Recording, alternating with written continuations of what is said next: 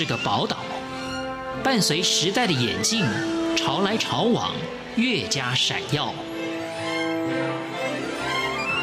欢迎收听《潮台湾》，发现台湾的美好。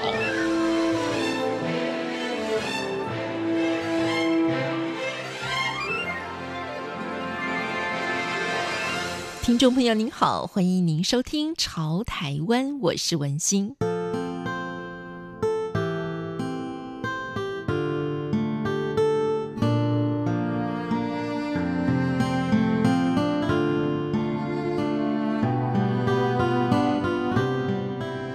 今天节目当中呢，请到的是台东马街医院身心科的医师杨崇元医师。对杨医师的介绍里面说呢，杨医师的专长是思觉失调症。躁郁症、忧郁症、焦虑症等等心理的疾病，所以我们也可以想见呢，每天走进杨医师诊疗室的这些朋友们，他们真的都是为了这种类似的疾病所困扰啊。那你每天会不会接收很多的负能量呢？就是我我我常说啊，我可能我常看起来我是一个比较不是大家传统记忆中的一个精神科医师的形象，因为我们认为精神科医师应该是温文儒雅，讲话就要慢慢的很温柔，然后跟病人要保持一个距离，然后不能有太多的情感的表露，因为会怕被病人影响。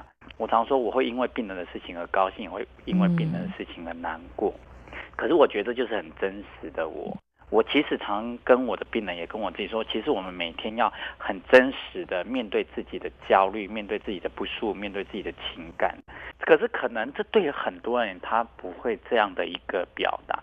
可是我觉得我每天就很诚实面对我的情绪，做一个正确的一个表达宣泄，很多的热色就不会带在自己的身上。那那还有一部分可能跟我过去的家庭背景比较有关系，就是因为我在过去的生命过程中有一些比较。即使一些无助无望的一个经验，可是我在这无助无望的经验过程中，其实我很谢谢我妈妈，因为她告诉我们一些乐观的处理的方式。我常说，黑夜在漫长，总是会天亮的时候嘛。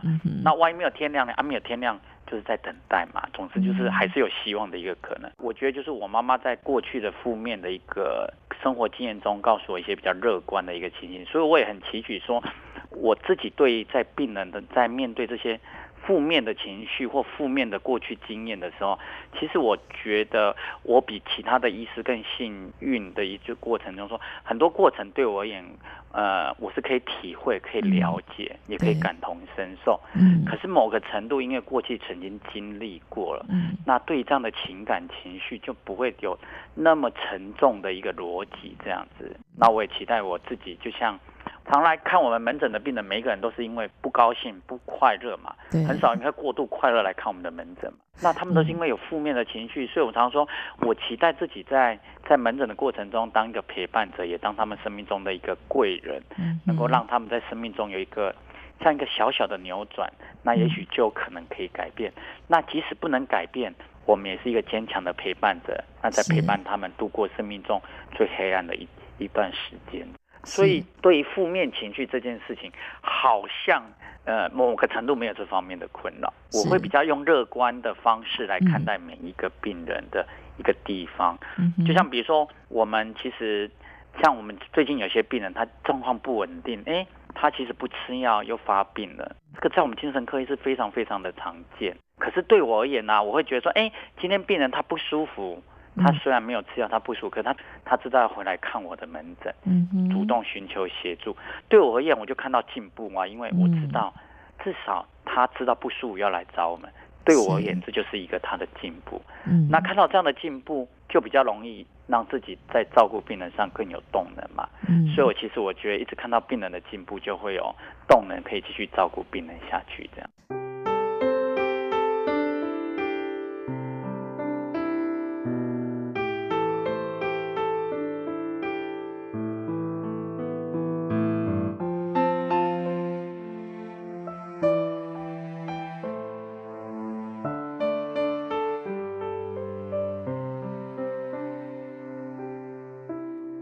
杨医师陪伴你的这些病友们啊，真的有有些人是用十几二十年来算的耶。但我们听到我十几年的人生都有这样子的一个医师在陪伴着我，而且不是默默的陪伴我，是关心我的生活大小事啊，还关心我的家人，关心我的求学，关心我的谈恋爱，关心我的一切。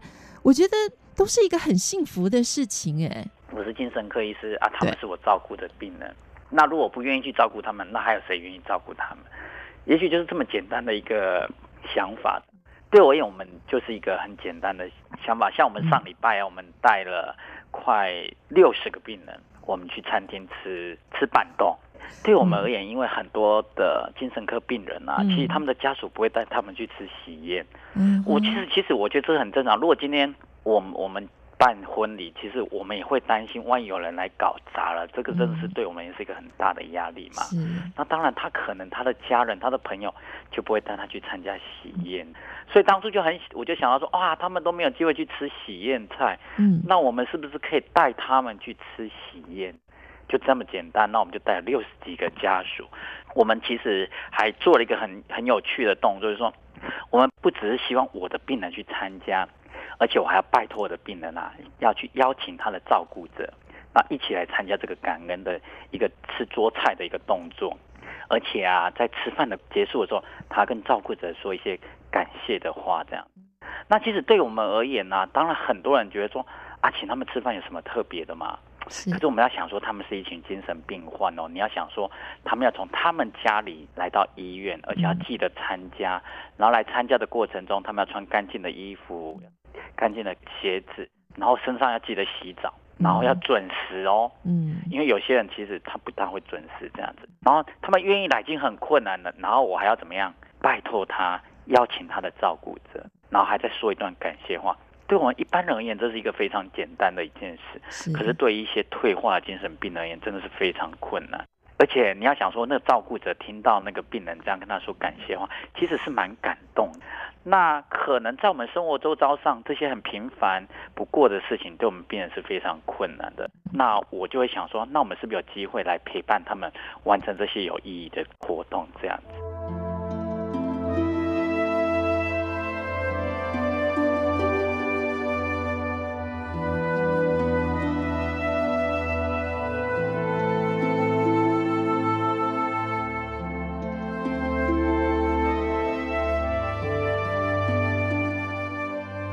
有很多的照顾者，也许就是这个病友的父母亲。那杨医师有提到一个例子，是说本来都是妈妈在照顾这个孩子，可是呢，有一天妈妈走了之后呢，轮到爸爸照顾他的时候，爸爸就不知道要怎么样来对待这个孩子。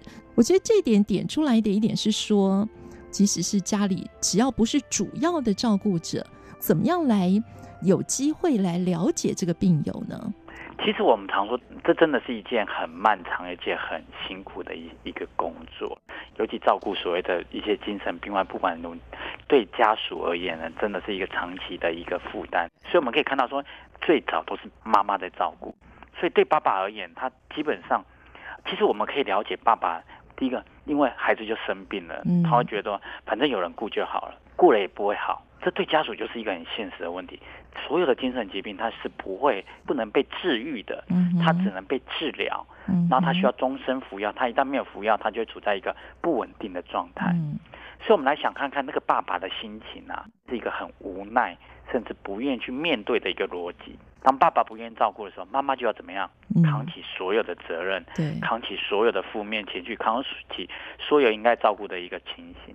有一天，妈妈突然走了。对爸爸而言，他还是很震撼，因为他的另外一半走了嘛。嗯。可是一个更残忍、更现实的问题是，还有一个很可能跟我们一样都是一个大人的孩子，对可是他什么都不会。那他要从零开始介入，其实我们常说，对家属而言呢、啊，真的是一件很辛苦的一件事情。嗯。所以，其实我们在当精神科医师的过程中啊，我们一直。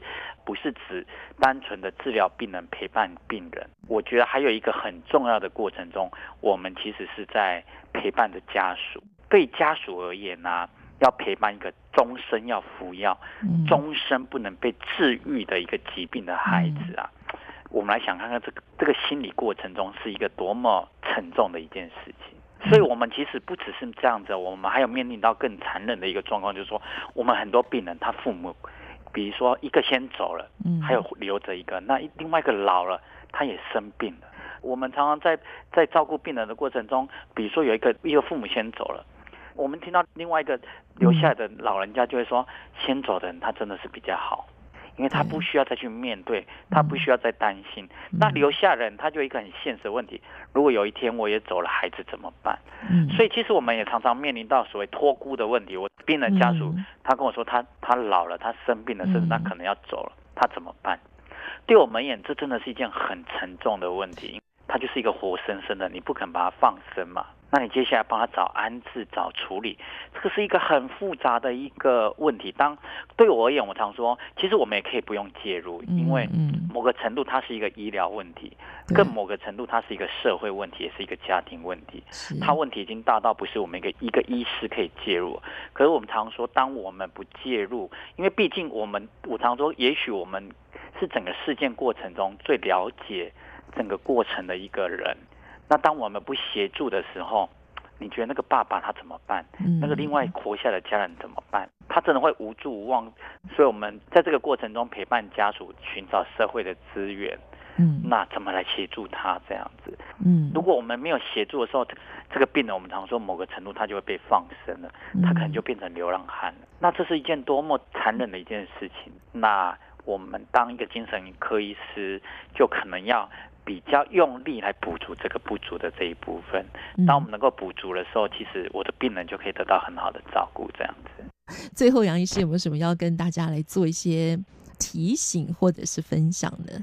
就是说，大家其实大部分人对精神疾病啊，都是一个不了解甚至排斥的一个状况。那我们常说，现在的精神科的药物治疗其实非常非常的进步，没有大家想象中的这么可怕，有那么严重的副作用。精神疾病呢，它其实某个程度，我常开玩笑，它就像一个像大脑、心灵感冒一样，那你需要让它去治疗。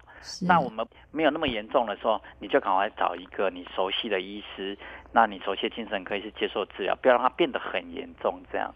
那很多人就问我说：“但我要找怎么样的一个精神科医师比较 OK 呢？”嗯，我常这样跟我的病人比，就是就是比如说，我喜欢吃牛肉面，那牛肉面有不同的口味，有清蒸啊、川味、有辣味，甚至有韩味，不一样的一个口味。那精神科医师也是一样，有不一样的一个风格的精神科医师。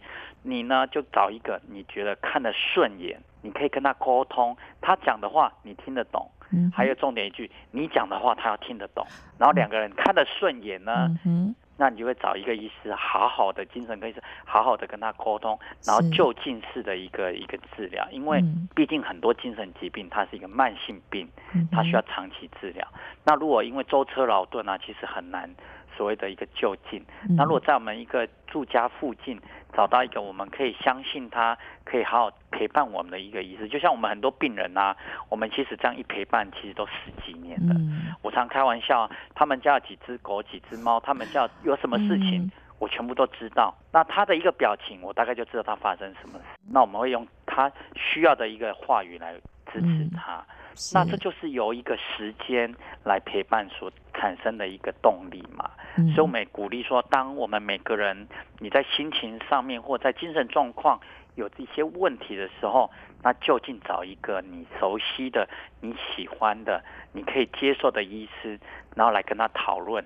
那如果医生觉得你需要吃药，那在吃药的过程中，如果有发生任何的一个不舒服，那任何可能疑似的药物副作用，其实往常说就跟医生来大胆的跟医师沟通，大胆的跟医生来讨论，因为药物是你在吃嘛。那产生的不舒服，你要跟医生讨论。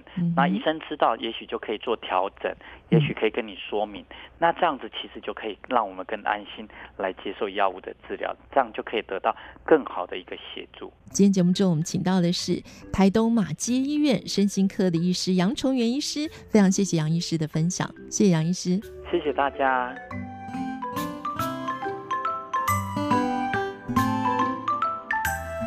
我是文心，谢谢听众朋友您的收听，我们下次空中再见。